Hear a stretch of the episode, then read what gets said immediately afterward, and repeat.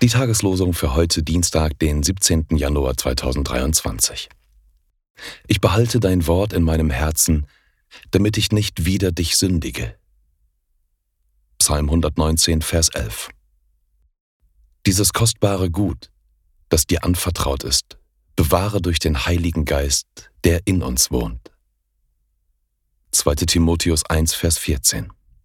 Die Losungen werden herausgegeben von der Evangelischen Brüderunität Herrnhuter Brüdergemeine.